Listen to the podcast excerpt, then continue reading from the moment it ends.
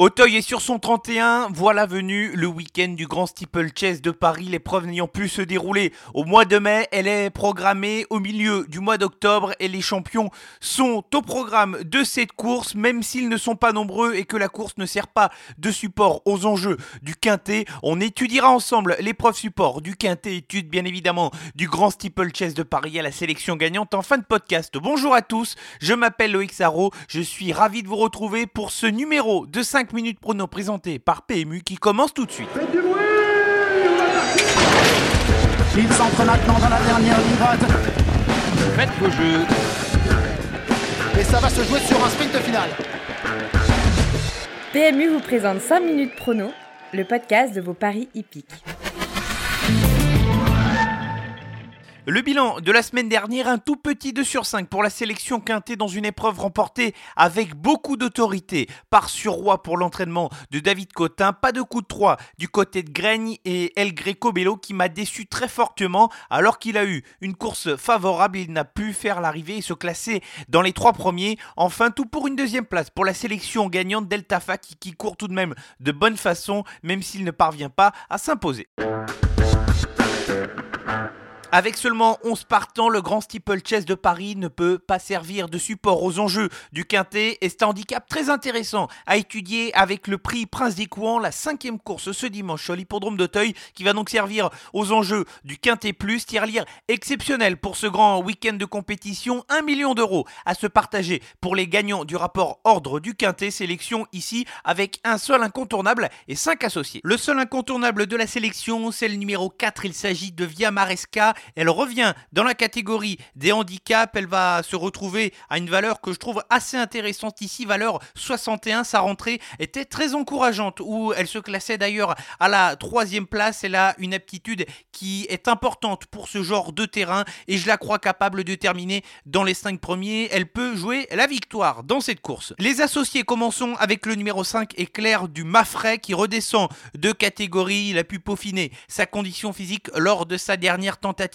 à un tout autre niveau. Le cheval s'était imposé au niveau du mois de septembre. Il a été pénalisé de 4 kilos sur cette tentative, mais attention, il n'est pas incapable de confirmer cette victoire. Ensuite, rachetons deux chevaux de leur dernière sortie. Il s'agit du numéro 9 Rock the Race et du 13 Yellowfield. On va commencer ici par évoquer le 9 Rock the Race qui n'a pas mal enchaîné depuis la sortie du confinement. Le cheval est désormais pris en valeur 60, une des plus faibles valeurs depuis le début de sa carrière. Son entourage est habile. Attention, avec lui, c'est une des possibilités pour les places. Enfin, concernant le numéro 13, Yellowfield, le cheval sera sans doute monté sur sa tentative de rentrée du 1er septembre dernier. C'est une deuxième course ici, après un break d'un peu plus de 4 mois, et je pense qu'il faut le reprendre en confiance. C'est un bon coup pour terminer dans les 5 premiers. Profil différent avec le 16 Bonaparte Sizing dans le bas du tableau. Retour gagnant à la compétition pour ce cheval entraîné par Jean-Bertrand de Balanda qui s'était imposé sur l'hippodrome de Compiègne après 4 mois d'absence. Un grand spécialiste des terrains profonds. Une situation au poids intéressante pour ce cheval dans le bas du tableau. Il va sans doute partir à une cote assez basse car il se situe avec un poids les plus faibles de l'épreuve mais lui aussi est à recommander en confiance pour les 5 premières places. Enfin, le dernier associé de cette sélection, il va porter le numéro 10. Il s'agit de Foot qui a effectué un retour gagnant en obstacle. Lui qui avait débuté dans cette discipline avant de prendre le chemin des courses plates. Il vient de s'imposer sur l'hippodrome d'Auteuil dans un lot assez intéressant où il va retrouver plusieurs opposants de ce dimanche. Ici, Foot est à prendre en considération pour les 3, 4 ou 5 premières places de ce quintet. Il pourrait pourquoi pas créer une petite surprise. La sélection pour le quintet plus de ce dimanche sur l'hippodrome d'Auteuil, la cinquième course, le prix Prince des Couans avec l'incontournable qui va porter le numéro 4 via Maresca et les associés qui portent les numéros 5 Éclair du Mafray, 9 Rock the Race, 13 Yellowfield, le 16 Bonaparte Sizing et enfin le numéro 10 Foot.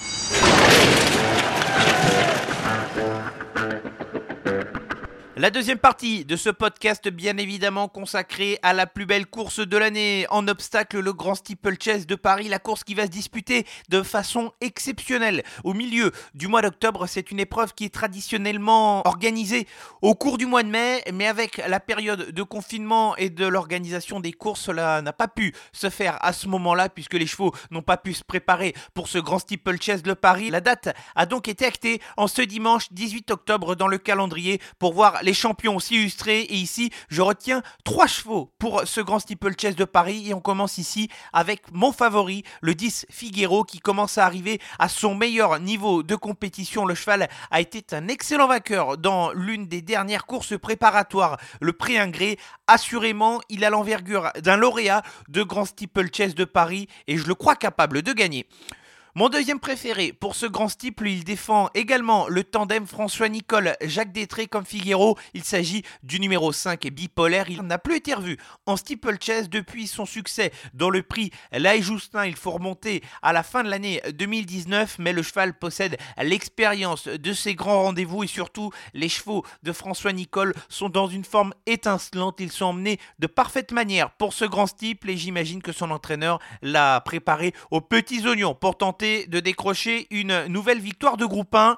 Enfin, mon troisième préféré pour ce grand steeplechase de Paris, c'est dans le bas du tableau qu'il va se trouver avec le 11 Feu Follet. Il a plus le profil d'un placé potentiel avant le coup, mais le cheval répond quasiment toujours présent. Ça a été le cas d'ailleurs dans les épreuves préparatoires où il a souvent collectionné les bonnes places et je le crois capable ici de terminer à une troisième ou quatrième place.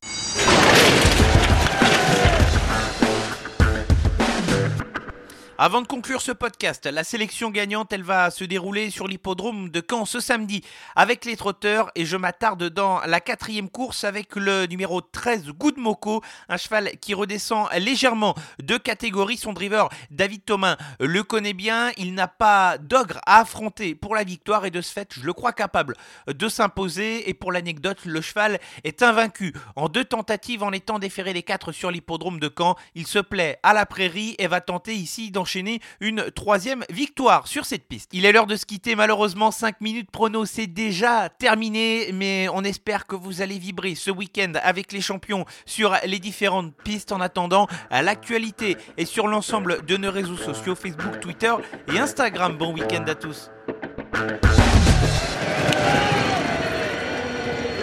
Jouer comporte des risques. Appelez le 09 74 75 13 13. Appel non surtaxé.